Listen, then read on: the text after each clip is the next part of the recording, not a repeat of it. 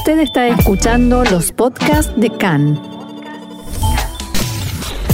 CAN, Radio Nacional de Israel. Vamos a seguir hablando de política, pero vamos a tratar de, como hacemos siempre, comprender mejor y para eso contamos con la valiosa ayuda de Rachel Lexiel, analista política, que nos va a ayudar precisamente a eso, a saber cómo analizar este panorama. Rachel, shalom y bienvenida una vez más aquí a CAN en español. Hola, muchas gracias. Gracias. Un gusto, un gusto volver a tenerte con nosotros. Y mi primera pregunta es la siguiente. Eh, ¿qué, ¿Cuál de estas dos opciones tiene más posibilidades según el panorama que presentan las encuestas hoy en día? ¿Que Naftali Bennett sea nuestro próximo primer ministro en alguna rotación o que vayamos a quintas elecciones? ¡Wow! Me pusiste dos escenarios que pueden ser posibles, muy, muy posibles, ambos. Eh, recalco que cuando me están preguntando si va a haber quintas elecciones, digo que puede ser una posibilidad. Ya aprendí a decir que sí, a decir que no.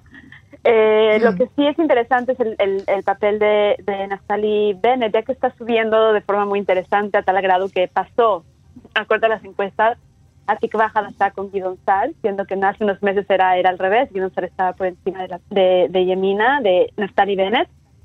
Algo que puede ser interesante es dependiendo cómo se cuántos, cuántos mandatos tengan los otros partidos que están en el bloque de no, no Netanyahu.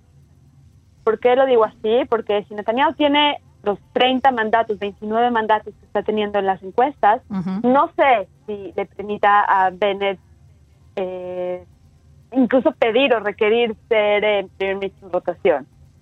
Me parece que probablemente le, le ofrezca eh, alguna oficina o algún ministerio importante. Sin embargo, todo dependerá de cuántos votos tenga Yamina, porque Yamina aquí es la clave.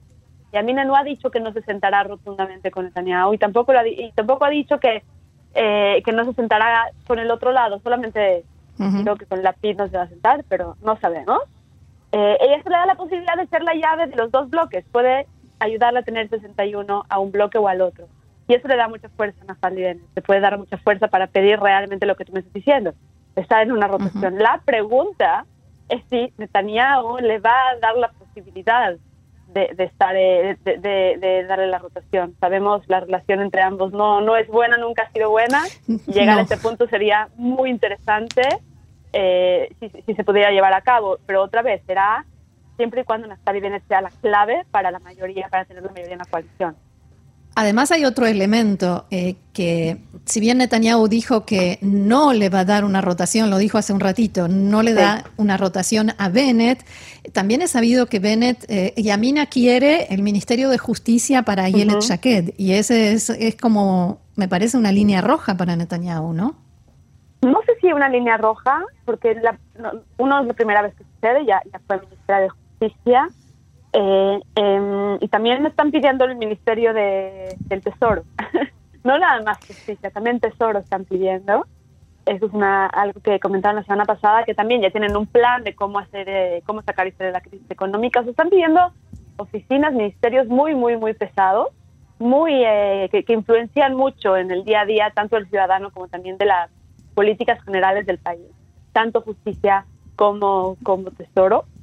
Eh, y no, eh, o sea, hay veces que se puede influenciar más desde las oficinas que desde el mismo gobierno. Si eres parte, ser ministro, primer ministro en rotación, nunca tienes la, la, certeza de que vas a llegar a ser primer ministro, como sucedió con Gantz.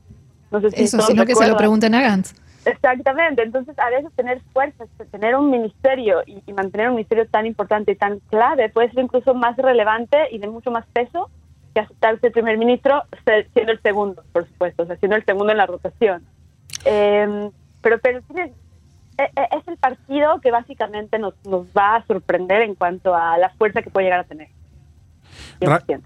Rachel, quiero preguntarte un poco por el otro lado de la tabla de posiciones, de la tabla de bancas, porque hay un montón de partidos que están entre, alrededor de entre 3 y 3,5% de intención de voto, o sea que, de acuerdo a cómo sople el viento, pueden entrar o no en la Knesset, y eso reconfigura absolutamente todo arriba, ¿verdad? ¿Qué pasa si entra o no entra Meret, si entra o no entra Ram? ¿Qué puede pasar arriba si si esas cosas van cambiando.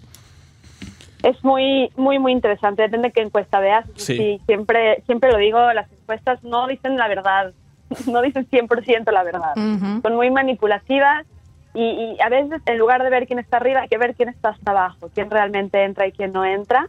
Eh, y, sí, eso son, lo que, son los que básicamente también cambian las pautas de las, de las mismas campañas, quién entra y quién no entra. Porque sí, como ustedes dicen, si, no sé, por ejemplo, Mérez no entra, Mérez dice que entonces el que va a tomar más fuerza va a ser, eh, va a ser Netanyahu. Y, viceversa, sí, sí, o no viceversa, sino viendo desde el otro lado del, del mapa, si, si Onuta Batit no entra, entonces la izquierda o el, el, el bloque anti-Netanyahu toma más fuerza. Y todas esas campañas para decir si no entras, si no entras para, para por supuesto, influir finalmente en los, eh, en, los, en los resultados generales y, y, también para traer los últimos votos del último momento. Sabemos que para pasar el, el porcentaje mínimo, el umbral de votos, es, hay que obtener muchos votos. No es una cuestión de unos miles de votos. Se necesitan más de 200 mil votos para poder entrar a la Knesset, mucho más de 200 mil. Y, y, no es fácil, especialmente para los partidos pequeños, llegar a esos números. Eh, por eso hay tanto, tanto, tanta campaña, especialmente estos días con los partidos pequeños, vamos a escuchar mucho, mucho de ellos también. Me gustaría preguntarte por la PID, por Yair Lapid de Yeshatid y este giro, esta diferencia que, que, hay ahora en su campaña, en la que se ha llamado prácticamente al silencio, ya no se presenta como el candidato a primer ministro, ya no, eh, no le emprende contra Netanyahu, sino que habla de, cambiar el gobierno, de un nuevo gobierno, de un gobierno eh, sensato y cuerdo. ¿Le funcionará? Acorde a las encuestas, se ha mantenido muy, muy estable. Por ahora le ha funcionado, digamos, en el sentido que no baja las encuestas, sino que al revés, está tomando más fuerza. La estrategia es muy interesante, ya que conocemos eh, a Jair Lapid. Jair Lapid lleva, lleva haciendo campaña, campaña muchos años y ha tenido un discurso muy anti-Netanyahu, fuertemente también cuando estaba en la oposición. Esa era, ese era su discurso y esa era su agenda. y, me parece, de, de, su parte me parece interesante e incluso da curiosidad el hecho que, cuáles serán los resultados eh, acorde a estas campañas. Se está haciendo una campaña más silenciosa. E incluso la campaña de Netanyahu es ¿dónde está la PID? Sí. y, y, es a propósito, porque ustedes saben, cualquier, las campañas políticas, cualquier mensaje que se, que se ponga en el aire, después es utilizado por el contraparte de forma negativa.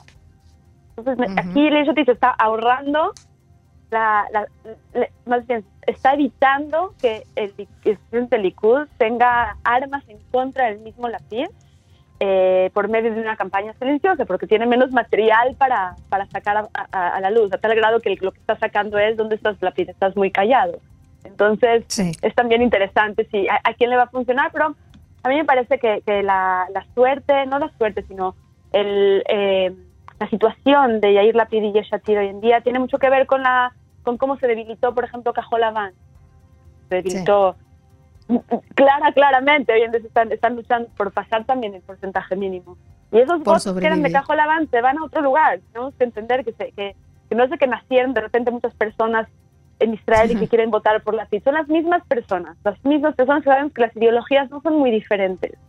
Solamente es eh, el, voto pasado, eh, mi, voto pasado fue por este líder que prometía cambiar liderazgo, ahora él está prometiendo cambiar liderazgo, mi voto va para él. Voy con él. Eh, y, así es, me parece que ahí están claramente esos votos, no todos, que unos también se fueron a, la boda.